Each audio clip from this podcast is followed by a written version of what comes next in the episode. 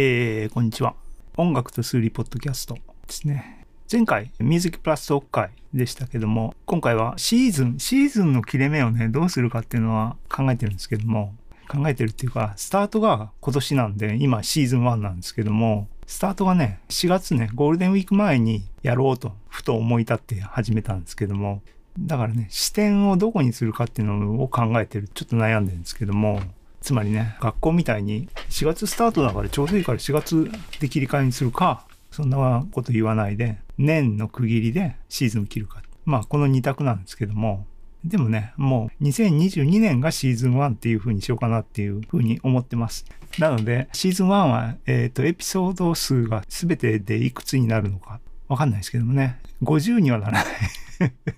今回が32ですね。前回のミュージックプラストーク会のフォローアップ裏会ですね。My 2022 Recap っていうあの YouTube 今年の振り返りみたいな音楽の振り返りの今日は裏会です。で、表会と呼びますが、そこではですね、えなんでわざわざあの裏会をしてるかっていう背景を多分毎度裏会のたんびに言ってると思うんで、あの耳たこの人もいるでしょうから、短めに一言で言いますが、えー、ミュージックプラス特会っていうのはあまり聞かれてなくて、あまり聞かれてないっていう意味は、アンカーのね、アナリティクスページで自分のコンテンツ再生数とかわかるんですけども、1回とかですからね 聞かれてないっていうのはね。で、まあ、理由の、僕が想像する理由の主なところは、Spotify の枠組みでしかコンテンツが視聴できない。他のポッドキャストプログラム、アンカーの僕の他のエピソードは、いわゆるポッドキャストっていう、どこからでも聞けるっていうものだけども、その違いだろうと。で、そこを緩和するために、表会でも言いましたように、誰でも聞ける YouTube で、YouTube のプレイリスト形式の同じコンテンツも作ってるよっていう話をいつもしてます。で、まあ、ポッドキャスト的にもフォローアップしたいっていうことでわざわざ音楽抜きのね、つまり普通のポッドキャスト形式でブロードキャスト配信される形式のエピソードとして毎回裏替えを撮ってるよっていう背景がありますと。っていう話ね。今回結構短かったじゃない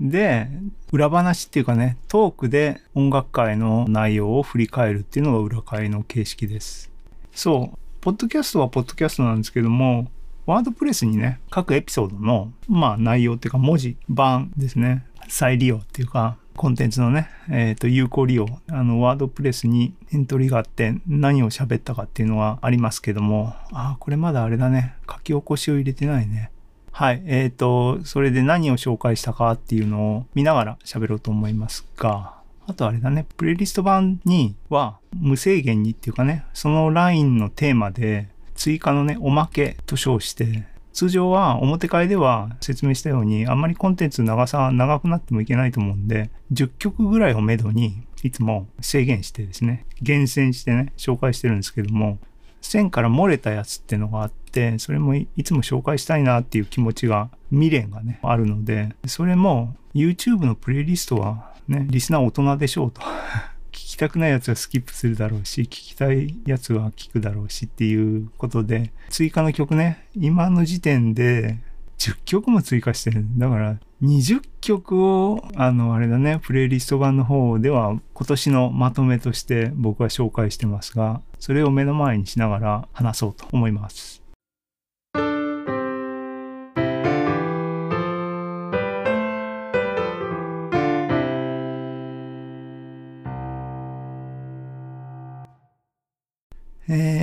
1曲目に紹介したのはですね、そう、これ、氏子、なんて読むのって言ってました、表会で。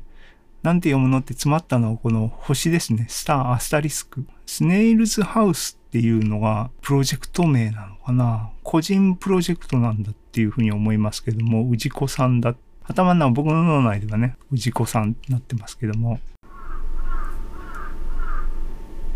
今日もカラスさんが忙しいのかな寒くなって大変だよね。外でね、生きていこうと思うとね、思いますが。でもね、カラスと最近仲悪いんですよ、僕。うちのね、もんちゃん散歩あの、うちシーズンちっちゃい、ちっちゃい、シーズンはちっちゃいっていう意味で言ってますけども、今年15歳になってね、あの、もんちゃんは15年前の12月に我が家にやってきたんですけども、その頃は僕たちカナダに住んでいて、だから、もんちゃんはね、カネディアンガールなんですよ。雪んこなんですけども、あまあどうでもいいですけど。で、最近ね、今シーズンだな。えっ、ー、と、うちの近くの公園に、まあいつも散歩行くんですけども、カラスがね、営走しますね。で、子供が大きくなってきて、みたいな感じになりますね。親は気が立ってるんですね、基本的にね。でね、ちょっと対立関係になって、で、彼ら頭いいですからね、覚えてんですね、僕たちのことをね。一回敵だと思われると、見つけると攻撃してくるんでね、あ結構ね、いや、わかるんですけどね、向こうの気持ちに立てばね、一回敵認定されると、つまり危害を加えられるっていう風な認識を持たれると、そんなつもりは全然ないんですけどね。でも和解できないんで しょうがないんで、トラブルを避けるようにしてましたけども。でもまあ、彼らも大変だなっていうのは思いますね。あと、熊ね。熊さんも別に好き好んで人のところに出てくるわけじゃないのに、もう人間社会的には敵だっていうレッテルを貼られてかわいそうだなといつもなんか熊視点に立って物事を見ちゃってるっていうね、なんかね、能天気なところはありますけども、えー、なんでその話になったかっつったらカラスがうるさかったからな。はい。えーと、で、まだ1曲目をきちんと紹介してないんだが、氏子さんね、これあれだ、いつ発見したかを僕のツイートをちょっと遡ればわかるでしょう。結構ね、好きなんですね、これ。発見したのがいつ頃になったのかわかんないけど、ツイッターでですね、検索、あの、ツイログってやつで検索いつも僕してますけども、2017年7月には言及してますね。でも、多分、ここが最初じゃないはずだな。いつもに増して今日は緩いですね。ああ、やっぱこの辺か。ああ、ここ見っけた。見っけた見っけた。はい、えー、っとね、ツイッターでやっと見つけました。やっぱり2017年ですね、5月9日にですね、最近のお気に入り、YouTube のミックスからミニマルっぽいこれとか言って引用してますね。これ後で追加しよう。これが多分出会いなんだな。あとこれも良いと。2つほど、そう、ここでね、フューチャーベースというジャンルらしいと言ってますね。これ2015年の海洋っていうの？海遊っていうの？サイトに未来の音楽がここに新たな音楽シーンかわいいフューチャーベースに迫る。2015年5月14日書いてありますがスネイルズハウスフィーチャーされてますね。かっこ氏子っていうんでおおこういうのがあるんだ。気づいた。知ったと。2017年。5年前だ。年取るわな。最近こういうネタ多いね。はい。で、この最初のね、5年前の5月のツイートでリンク貼ってる YouTube の2曲も後でまたおまけに補足追加しておきます。ちなみにタイトルはですね、この時に引用したのはラムネってやつとララバイね。うん、渋いよね。で、本編では、表会では最近のね、今年の振り返りとして、今年多分特にヘビロテだった曲なんだけど、これはタイトルは何だっけ？ある雨の日に私と君とっていう、これね、なんかアルバムの1曲目なのかなっていう、あの、あれですけども、ね、氏子さんは僕はもう YouTube 経由でしか知らないので、そういうアルバムっていうのもね、買ったりしてないんで、どっかでも言及したけど、やっぱりこう YouTube とかストリーム系で知った人たちとか、あの音楽って音楽単品での認識になっちゃいますよね。それはもちろんそういうありようがあるとかそこにはそこの良さは多分きっとあるんでしょうけども。ね。僕とか古い状況を経験してる人間なんでそこと比べてとかってやっぱりいろいろ思いますけども。えっ、ー、とね、この曲いいんすよ。何がいいっていうのはね、フックがやっぱ僕は生ピアノが音が好きなんだなと思いますが、でもこの曲はね、あれね、ベースが入ってくるところと、あと、その後のリードがね、逆回転系の音ね、あれなんだろうね。あの、アタックが弱くて、うーんってこう、あれ結構好きかもね。それで、あの、コード的にこう、響いてっていうの。これあの、真面目にね、撮りたいな、音。ね。前の時になんかで研究したシンセのパッドがグッとくるって話僕しましたけども、ちょっとタイプ違うけども、これはね、そ、あそこら辺が好きですね。その、うーんっていうね、音がね、あれをなんか理解したいし、自分の中に取り込みたいなと思ってるんだけど、まあ難しい話をしてますけどね。それが好きだ。これ結構ね、いつもね、なんかグッと来たい時わざわざこうセレクションして聞いてたかもしれないですね、今年はね。結構好き。で、おまけの方にはこの氏子さん2曲さらに入れてるんですけども、それプラス後でね、さっき発見した僕の最初のツイートにあったっていうやつを追加で2曲入れるんで、5曲ね、スネイルズハウス特集をするべきだなとは思ってたんで、まあいいかなと思いますね。えっと、おまけに入れてたのは、ディトゥア。これもいいんですけども、これの良さはね、ビデオが良い。もちろん音楽いいんですけど、これビデオは、ビデオ作家の人が誰か作ったんでしょうけどね。さっきもあの言及しましたが、僕は犬派なので これね、いろいろなんかいいっすよ。僕なんか好きで、えも言われぬ良さがありますね。で、もう一個、ハローっていうやつね。これツイートでどっかで言及したんだけど、アメリカの、調べたらこれテキサスインストゥルメントが出してた。ね。あの、チップを作ってる会社自身が作った電子おもちゃっていうのはすごいなと思いますが、あの、あれなんて言うんだっけ？製品名は。俺調べるたんびに忘れちゃうんだよね。製品名は調べて、最近復刻されたっていうのをネットで見つけて、おお、すげえ買おうかと思ったら、中身っていうかね、音声合成の部分は全く別物らしいっていうんでやめたっていうありましたけども、なんだっけ？これだ。テキサスインストゥルメンツのスピーカースペルっていう子供にね、スペルを学ぶための機械みたいなやつで、キーボードっていうかね、があって、ピピピって押すと、スペリングを押すと、コンピューター電子音で喋ってくれるってやつね。発音してくれるってやつ。もちろん AI とかじゃないですよ。本当に古き良き音声合成っていうか、もうチップに入ってんのかな？よくわかんないですね。詳しい話は。でもその音が結構好きな人いるんだよね。あの、ノスタルジー半分だと思うんですけども、僕も好きっていうか、ああって思って、で、それなのか、それの真似っこなのかわかんないですけども、フィーチャーされてますね。このハロー。それを思い出して。あと、そう、この曲のいいところはね、バックグラウンドに入ってる子供の声っていうかな。音楽とは関係なくて、環境音としての子供の声みたいなのが入ってる曲結構ね、なんか、あ、いいなと思ってる曲で、そういうものはね、これが one of them ですけども、今パッて記憶にあるだけでも他に2つありますよね。えっ、と、1つはね、ビル・エヴァンスで、なんかね、オーケストラと一緒にやってるようなやつの、これまた後見つけたら共有しますが、頭の中では鳴ってるんだけどね。あれなんかいいんですよ。と、えっ、と、もう一個は、矢野顕子、アッコちゃんの、これも子供の声、歓声が入ってるやつね。好きな、そこ多分僕の一つのまた別なツボなんだなと思ったりもしてますが、この Snail's House の Hello、これ好きですね。それを紹介しました。っていうのが1曲目。ずいぶん長く喋ったね。進めます。で、2曲目。2曲目はですね、これジェームス・フランシーズっていう、えー、僕基本的にピアノが好きなんだけど、誰でも好きって感じじゃなくて結構ピッキーっていうのとも違うんですけども、なんだかんだでみんなが好きなものが結局好きなんですけどね。王道っていうかね、言ってるようにビル・エヴァンスが多分一番好きで、で、ブラッド・メルドも好きで、多分ね、ブラッド・メルド結構好きですね。ビル・エヴァンスはなんかあの、音を響かせる方、ね、ジャズの人ってブルージーとかファンキーとかそっちの方に価値を同時に置きますけども、普通の人はね、ジャズ好きっていう人は。僕はあんまりそこに重きがないっていう意味で、ハーモニー好きなんで、ジェイコブ君が言ってたようにね、そういうセンスでビル・エヴァンス好きなんですけども、ブラッドメルドが好きだっていうポイントはね、多分ね、あの人は多分意識的になんだろうし、無意識的にもなんだろうけど、アンチビル・エヴァンス的な多分若者だったんでしょうね。オスカー・ピーターソンが好きとか言ったもんね。まあ、あの、バッド・パワーエルとかね、あの辺のテクニカルなこと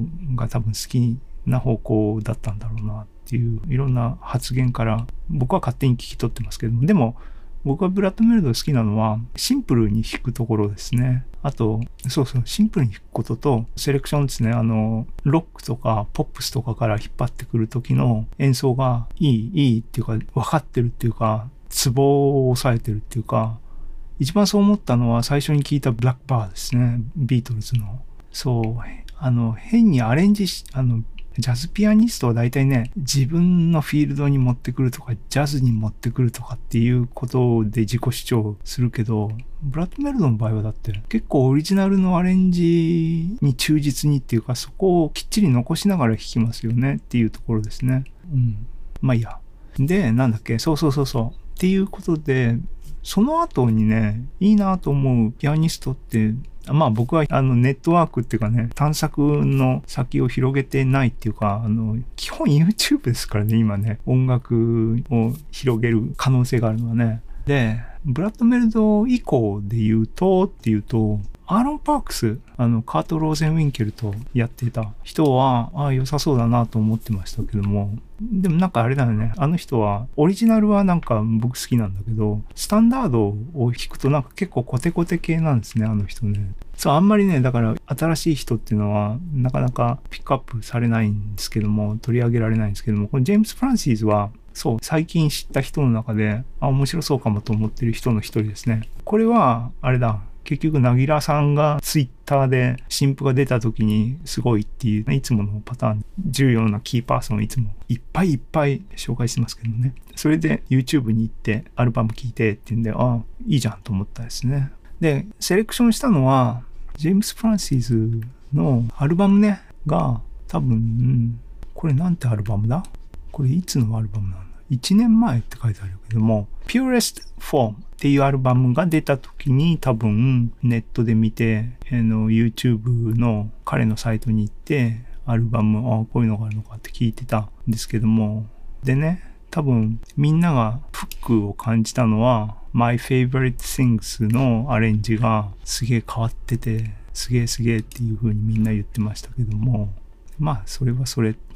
My favorite things。僕のベストはもちろんジョン・コルトレーンの My favorite things ですけども、My favorite things は、実はさっき、あ、今日も言及すると思いますが、ビル・エヴァンスのソロセッションズの中で、ビル・エヴァンスが一人でとつとつと弾いてる My favorite things があって、それも結構好きですね。で、そうそうそう。でね、今回セレクションしたのは、えその前のアルバムですね。えっ、ー、と、フライトっていうアルバムがあって、これ、あの、プレイリストで、ジェームス・フランシーズさん、ジェームス・フランシーズトピックで公開されてるので、それも結構頭から終わりまで繰り返しずっと聞いてて、これどれも好きですけどもね、でもこの中から一曲どれ選ぼうかっていう話で、出だしの一曲目ね、リープスっていうの、これあの、渋い。な、でも絵も言われぬ、多分めちゃくちゃテクニシャンなんでしょうけどもね、気になってますと。で、ビデオとかライブとか見るとすげえマッチョなのね。こんな綺麗な繊細なピアノ弾くんだけどとかって言ってあれなんだけどね。まあ、ロバート・グラスファーもね、結構ね、かっちりかついっていうかね、してますけどね。そう、最近目で、ピアニストで気になってるって言ったら、えっ、ー、と、このジェームス・フランシーズと、もう一人、これはね、多分アルバムとしてきちんとね、聞いてないんですけども、これ多分後で紹介するんで、その時に紹介した方がいいんで、その時にキープしとくか名前だけ言及しておきますが、えー、パーソネルとかを調べるときに、今時、あれだよね、YouTube もさ、この演奏の誰が演奏してるかっていう情報が必ずしもみんなきちんと書いてくれてないですよね。それ重要な情報だと思うんですけどもね、音楽聴いてる人たちに対してのね。なんとかならんすかね。CD 買えって話なのかもしれないけど。言ってんのはね、デレック・ホッチなんですけども、でね、後ろの方で紹介するんで、あディスコグ .com が結構そうですね、詳しいですよね。Yes, yes, yes. トラビス・セイルズっていうのかな。トラビス・セイルズ。彼ね、ツイッターアカウントがあって、多分、すごいショートクリップをいっぱい上げてますよね。気になってます。あの好き嫌い激しいんで僕好きかどうかはわかんないけども気になってる。最近の僕の中で新しく知ったピアニスト。ね。ジェームス・フランシーズ・ワンのムゼムでさっきのトラビス・セイルズでした。でえー、っとなんだっけ。全然本題に行かない。ジェームス・フランシーズからリップス。これだけがいいっていうよりはジェームス・フランシーズのこのアルバムフライトいいし、次のやつもあの、なんか、ネガティブなことを今言いましたが、もう一個のアルバムの方も投資で聴いていいです。で、おまけにね、ジェームス・フランシーズ絡みでってんで入れたのが、えー、ジェームス・フランシーズは最近のパッドメセニーね、パッドメセニーの、これはユニット名は、サイドアイズ僕ね、CD じゃない、レコード？レコード買ったんですけども、ここにも入ってて、でね、僕、あの、オルガントリオって好きなんですよ。オルガントリオって言うんじゃないんだけども、あでも、ジミー・スミスとか好きっていう話ではなくて、オルガン、ギター、ドラムスっていうパターンが結構好きな構成の一つ、まあトリオですよね。オルガントリオって言えばいいの？ギター、ギターなんだよね。っていうのは、オルガン、普通ハモンドオルガンで、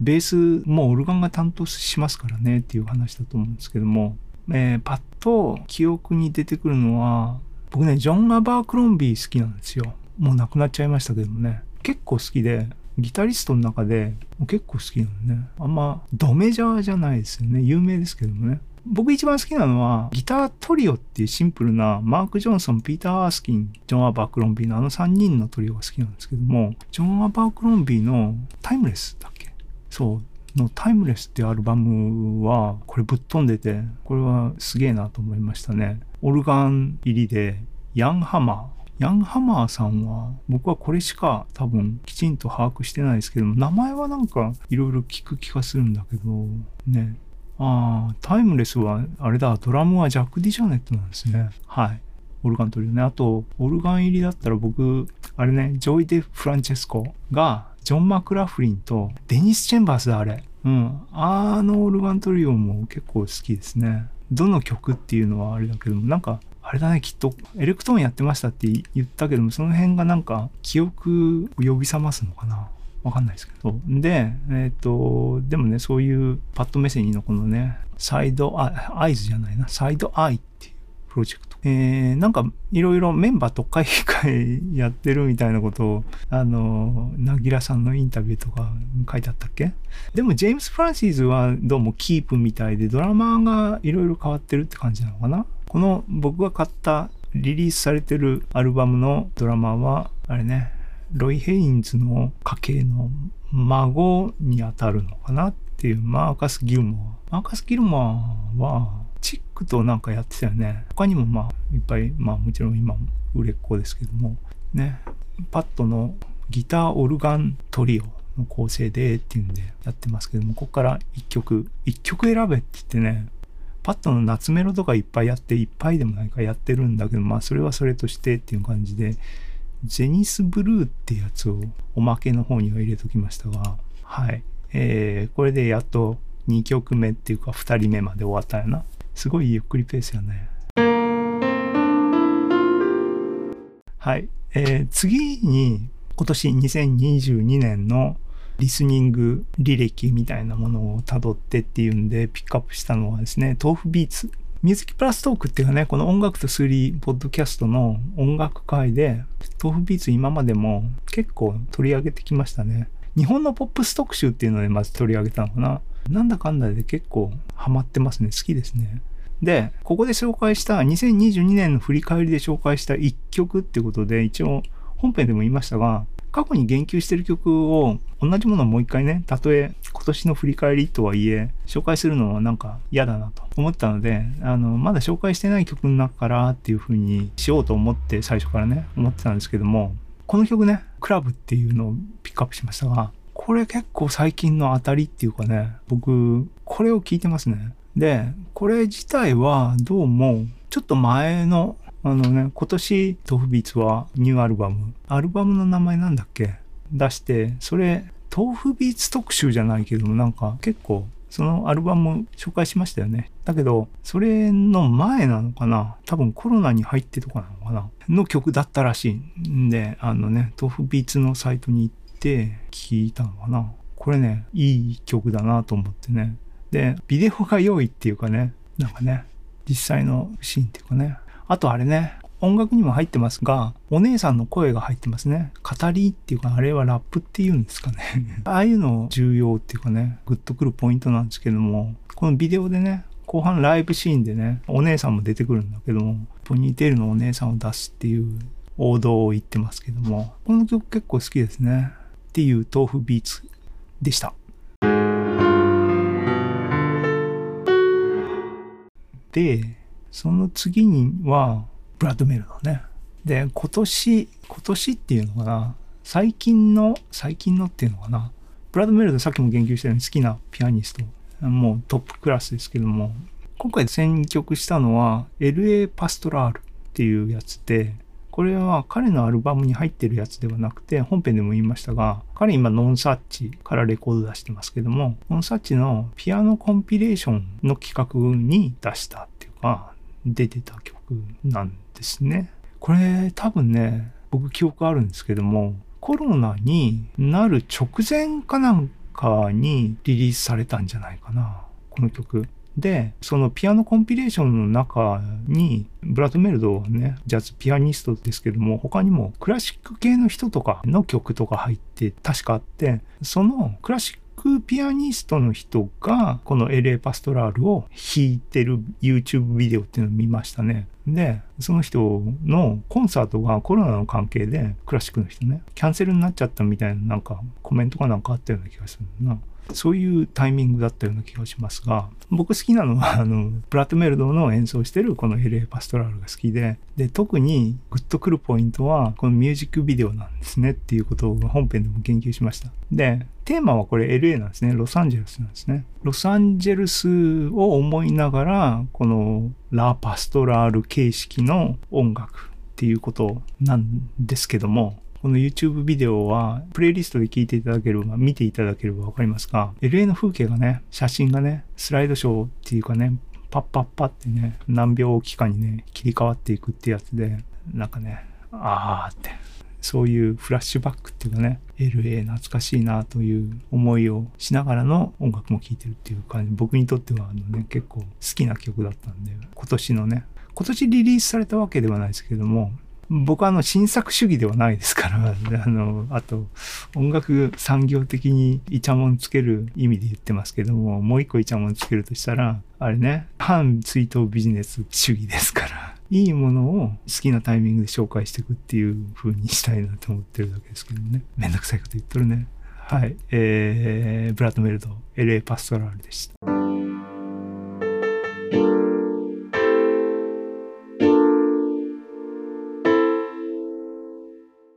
で、これ何曲目だ ?5 曲目。ケニー・ギャレット。ケニー・ギャレットって人は、アルトサックスの人ですけども、って言っても僕全然詳しくなくて、詳しくない理由はいろいろありますが、サックスってよくわからないっていうのがまず一番大きいですね。で、多分ケニー・ギャレットは何？マイルス・デイビスの後期ので有名なのかな？多分僕その辺全スルーなんでよくわかんないっていうのもありますね、きっとね。で、じゃあなんでって話ですけども、これレコメンドされたんで聞いたら、なんかジャズっぽくないけど、結構いいじゃんっていうね。あの、メインの10曲セレクションしたんですけども、あ、元ネタは YouTube さんが僕の YouTube 履歴から編纂してくれたリキャップっていうプレイリストを自分で顔見直して一部聞き直したりして、あ、こういうのあった、こういうのあったっていう中で10曲をいいやつをピックアップしたんですけども、で、緩急をつけてね、バラードの次はノリがいい曲みたいな感じにしての、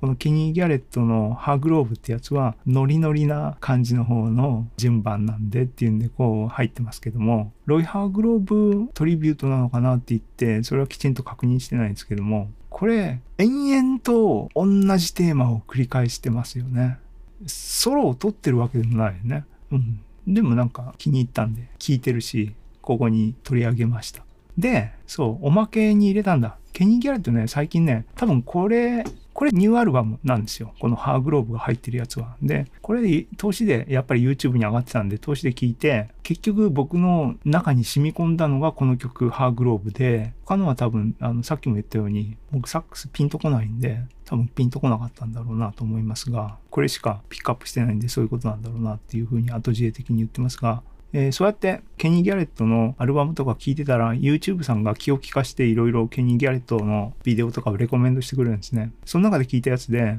多分コンサート終わった後のステージ後始末とかしてるところでピアノがそこにあってスタインウェイのピアノにケニー・ギャレットが座ってポロポロ弾いてるビデオが上がってておいいなと思って 思いましたそういうのもあってケニー・ギャレット多分わざわざフィーチャーしたかな今回なでおまけ YouTube プレイリストのおまけの方にはそのビデオねアップしました。聞いてください。なんでしょうね。あのジャズミュージシャンとしてはサックスプレイヤーなんでだからね、ソロイストとしては、ケニ・ギャレットピアノは、そういう、なんていうのか、ピンで目立つっていう要素は全く思考しない音楽を味わうツールとしてピアノを弾いてるっていう感じなんだろうと思うんだけども、で、まあ、ジャズミュージシャンはね、ピアニストじゃない人もピアノうまいっていう人は話で聞くにはいますよねっていうんで、あの、パッド目線にもピアノうまいとかっていう話ありますけども、ケニー・ギャレットのピアノを聴いてて、ね、いや、キラキラしたソロを弾くわけではないんだけど、なんか、いいんで、こういうのを弾きたい、僕は個人的に。もちろんレベルが全然違うし、すぎるんだけど、そう、こういう感じでね、喋るように弾くっていうのを、なんか、最近テーマっていうか思ってることですけどね、いいなと思って、思いました。ケニー・ギャレット。はい。で、6曲目、そうね、ハーグローブがファンキーだったのでっていうんで、次はしっとり系でっていうんで、ビル・エヴァンスをやっぱり今年の音楽を振り返るっていう意味では、なんか選んどかなきゃいけないなと思って、っていうんで選んだのが、さっきも言及したアルバムとしてはですね、追悼版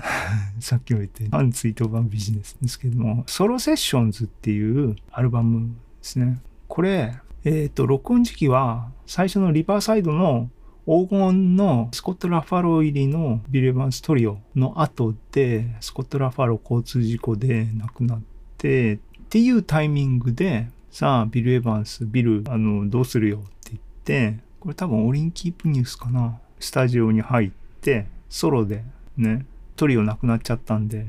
ソロでとりあえず録音してみようって回して、撮って、で結局お蔵入りになったっていうものが死後発売されたっていうものだっていうふうに僕は多分学生の頃買った CD のライナーかなんかに書いてあったかな。すんげえうろ覚えで喋ってますが、えー、でまあその時からずっと聞いてるんだけどもここ12年結構あの YouTube でこれプレイリストになってる。そう、結構ね、最近の僕のヒーリングミュージックですね、このソロセッションズ。この中にさっきも言った My Favorite Things とか入ってていいんですよ。で、ここで紹介したのは、この2枚組のアルバムの1枚目の方の初っ端の1曲目として収録されてる。もちろんビル・エヴァンスがそういう構成を念頭に置いたわけではないですよ。追悼版ですからっていうことは織り込み済みなんだけども、僕にとってのね、このソロセッションズの1曲目の What Kind of Fool Am I? これね、最初のあの表会でも言った服、あ、この曲はね、ネットでね、すべての音をね、財布して楽譜を PDF 公開してる人がいて、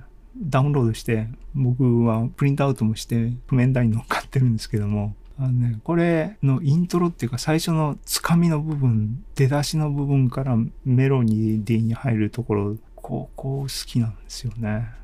これ、この曲弾けるようになりたいなと。弾けるようになりたい曲がもう山のようにあるね。はい。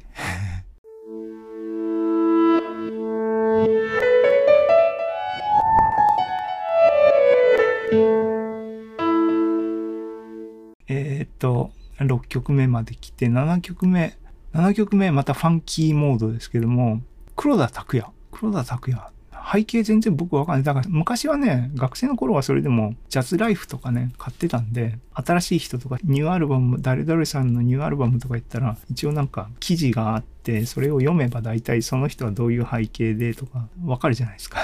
今はもう YouTube でポンって出てきて、ああ、いいなって言ったらもうそれだけなんで、僕にとって黒田拓也っていうのはまあ日本人であるっていうことと頭がでかい。アフロねでかい。一時期のあのね上原ひろみ。つまりこう意識的に売るっていうことを意識してる人たちっていう僕の頭の認識ね。あ多分頭いい人たちなんだろうなっていうふうに感じてますけども。っていうぐらいなんですけども。でも YouTube でねいろんなミックスとかってプレイして BGM でこうやってる時にいいなと思ってピッて見に行った時にあ、黒田拓也じゃんっていう時の黒田拓也っていうのはそういう文脈全く抜きでね、あ、これいいじゃんって思うのが2回ぐらい遭遇してっていう中の1曲ですけども、ブランニューシューズっていう曲をね、これは、なんかのコンピレーションの中の一曲なんですか？もう、もう、だから言ってるようにもう文脈よくわかってないですけどね。これね、好きなんですよ。基本的に二部構成の曲なんだけども、前半のね、あの、コテコテなところが終わって、次のところ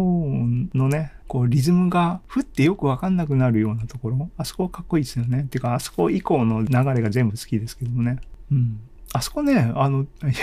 素人、素人意見。だけど、あの、8で切ってるところを、あそこから例えば7にするとか9にするとかね、変えたらどうだったんだろうっていうか、そこまでこう引っかき回したら面白かったんじゃないのとか、聞きながら、素人ながら思ってましたけどもね。うん、結局、刻みっていうか、ビートは同じところで、ノリが変わってる。でも、かっこいいですよね。うん。と思思った。よかった。耳に残ったっていうあれですけども。で、えっ、ー、と、黒田拓也、おまけの方にですね、もう一曲入れました。この人多分、だからさっきも言ったように、すごい戦略的な人なんだろうなっていうふうに思いますね。っていうのは、えっ、ー、と、アルバムがあって、それ通して聴いてたんだけども、えっ、ー、と、選んだのはこの Everybody Loves the Sunshine。これね、どう見ても歌がメインフィーチャーされてますよね。これずっとうちで流してたら、これ誰ってうちの奥さんが言って、黒田拓也っていう人なんだっつったら、うーんとか言ってて、よく聞いたら歌ってるのが黒田拓也だと思ってたっていうね。うん。そこら辺がなんかすごいですよね。自分が俺が俺がっていうんじゃないところできちんと計算してるのかなと。あの、いいですね、と思いました。曲がね、音楽がね。はい。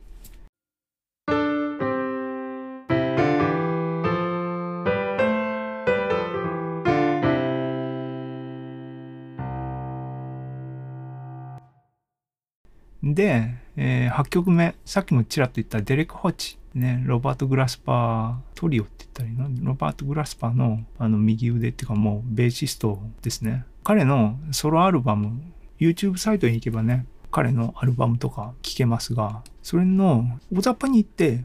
大雑把に行 って、えっ、ー、と、見える範囲でね、古いやつから Live Today, The Second, Color of Noise 3枚出てます。で、このね、Live Today ってアルバムが一番好きかな。これ3枚とも全部いいです。あの、これ繰り返し繰り返し聴いてる中ですけども、今日は紹介したのは Live Today の中から、えー、何を紹介したんだっけ？あ、違う。Live Today じゃなくて、紹介したやつは Color of Noise。一番最近の目のやつで Color of Noise っていうやつの Heartbeat っていう曲。ね。静かな曲ね。緩急で黒田拓也の次ですからね、静かな曲。ハートビート。はい。でしたと。で、おまけの方にはですね、さっき言った、えっ、ー、と、3枚アルバムあって、僕個人的には一番最初の Live Today っていうのは結構ハマってるって言いました。でね、Live Today、タイトル曲の Live Today もいいんですけども、あの、あれね、ラッパーって言えばいいんですかね。コモンね。うん、全然詳しくないんですけども、最近、あロバート・グラスパー絡みでね、結構ね、フィーチャーされてるんで、あこのお兄さん、お兄さんっていうか、おじさんっていうか、有名なんだと思って、やっぱりあれはね、ラッパーっていうか、は語りがうまいっていうか、声が、あれはね、素敵っていうかね、だなと思いますけども、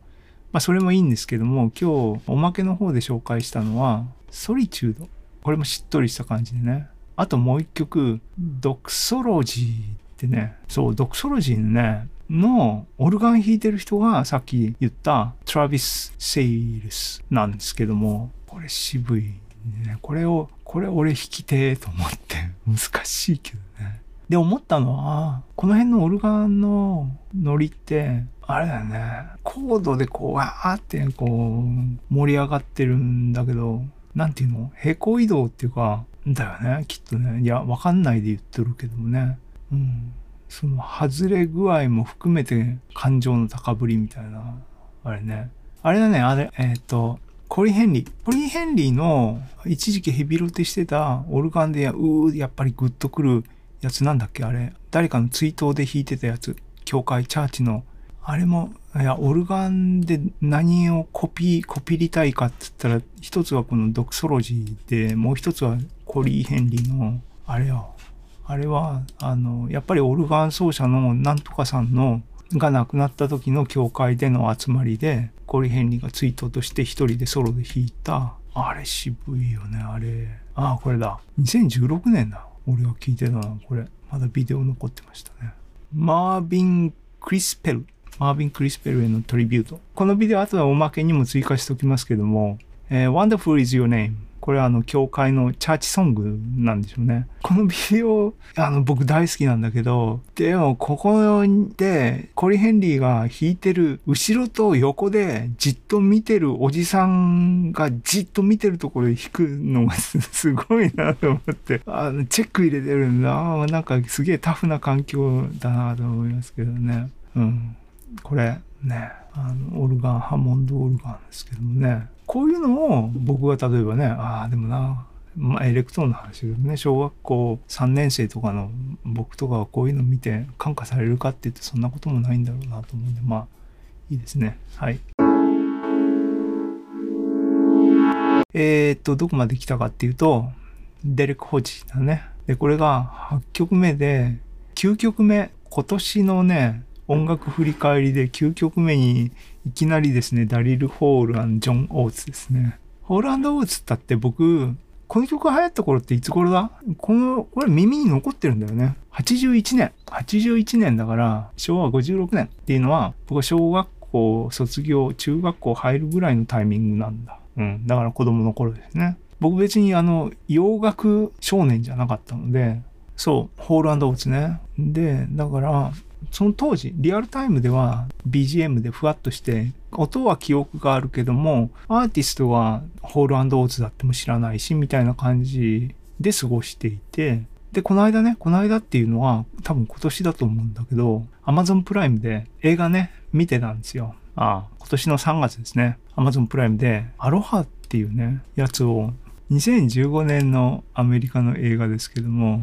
エマ・ストーンが出てるね。で、まあ映画自体は、あの、あんまりあれですけども、どうでもいいと思ってますが、ディスコシーンでね、ディスコシーンで音楽かかってるのが、おお、なんか記憶あるぜ、かっこいい、これなんだっけ、思い出したいと思って、後で、あーって調べて、これを見つけたんですね。ホールオーツの I can go for that ですね。なんでそれを今年の振り返りとして9曲目にね、入れました。ファンキーなやつね。で、ホールオーツっていうかね、あの辺の80年代、70年代後半、80年代の頃の洋楽っていうか、ああ、音楽あの、そのディスコシーンとかでもしかしたら Tears for Fears もフィーチャーされてたのかな？その時のツイートにそんなことも書いてあったっけ？そう。Tears for Fears は結構もうみんなね、みんなっていうのは言い過ぎだな。あの、ロバート・グラスパーもカバーしてるくらいって言えばいいかな。もうみんな大好きですけどね。でもあの辺の曲は、でやっぱ世代なんでしょうかね。僕、今の50代の人たちとか、あの頃だってラジオに流れてたもんね。アメリカのヒットチャートみたいな番組もね。で、ホーランド・オーツといえばっていうんでね、あのね、やっぱりプライベート・アイズは外せないでしょうっていうんでおまけに入れときましたけども、プライベート・アイズはこれもね、ああ、この曲なんだっけっていうパターンなんですけども、これ数年前、数年 ?5 年もっと前？あのね、カナダのテレビドラマっていうのがありまして、そのタイトルがプライベートアイスっていうタイトルのドラマがありまして、そのドラマはですね、えっと、僕の世代のあのおじさんおばさんだったら、ビバリーヒルズ高校白書って言って NHK がね、アメリカのドラマを吹き替えして流してた枠っていうのがあって、あれね、古くは、こちらブルームーン探偵社ってブルース・ウィルスが出始めっていうか、彼がブレイクした、成功したドラマがありましたけども、あれね、ブルームーン探偵社ってずっと日本人の僕たちの世代を認識してますが、現代はムーンライティングって言ってね、全然違うんですけども。で、その成功の後に、ブルース・ウィルスは、あれね、ダイ・ハードね。そう、ビバリーヒルズね、の、あの、主人公のブランドンって言いましたけども、その彼が主演してるカナダのドラマっていうのがあって、それのタイトルがプライベートアイスって言って、テーマ音楽がね、アレンジし直されて、あの別な人が歌ってますが、この曲知ってるよと思って調べたら、あ、これホールオーツじゃんっていうことで気がついたのが、それこそ5年ぐらい前にあったっていう話をしてます。で、プライベートアイス、えー、おまけの方に入れときました。えー、お聴きくださいと。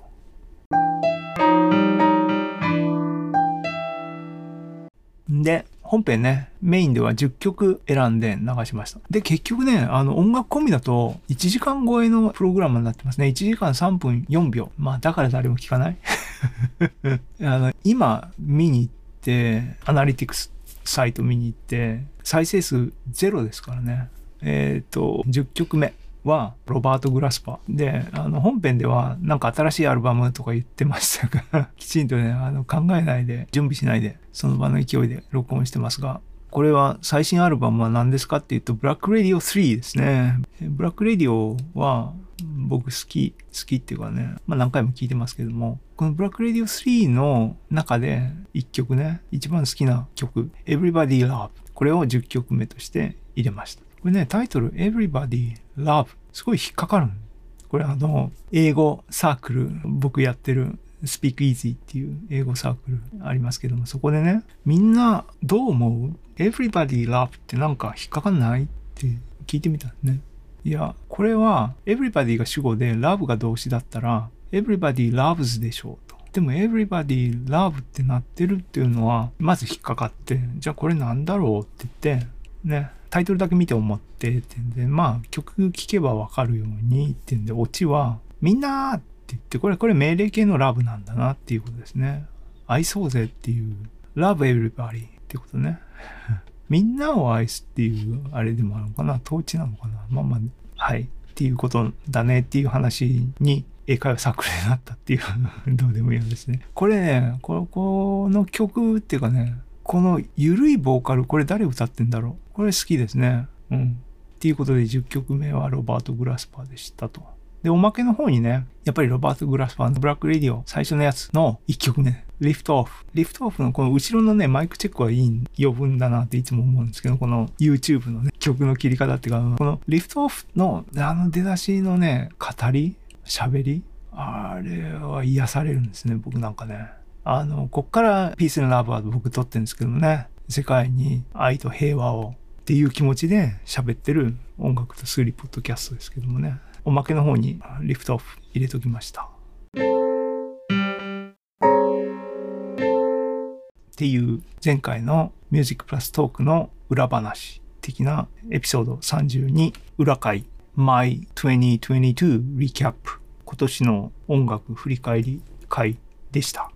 えー、皆さん感想をお待ちしております。ね、12月になりましたし、今年も2022年、あね、振り返り会はどっかでまたやりたいと思いますが、すごい一年でしたけども、この先、ね、世の中はどうなっていくのかっていうのは楽観できないなと思って、まあ危険を煽るのは本意ではないし、それがいいことだと思わないんですが、ね、心穏やかに日々生きていければ嬉しいなと幸せになりたいなと思います。ということで、Peace and Love.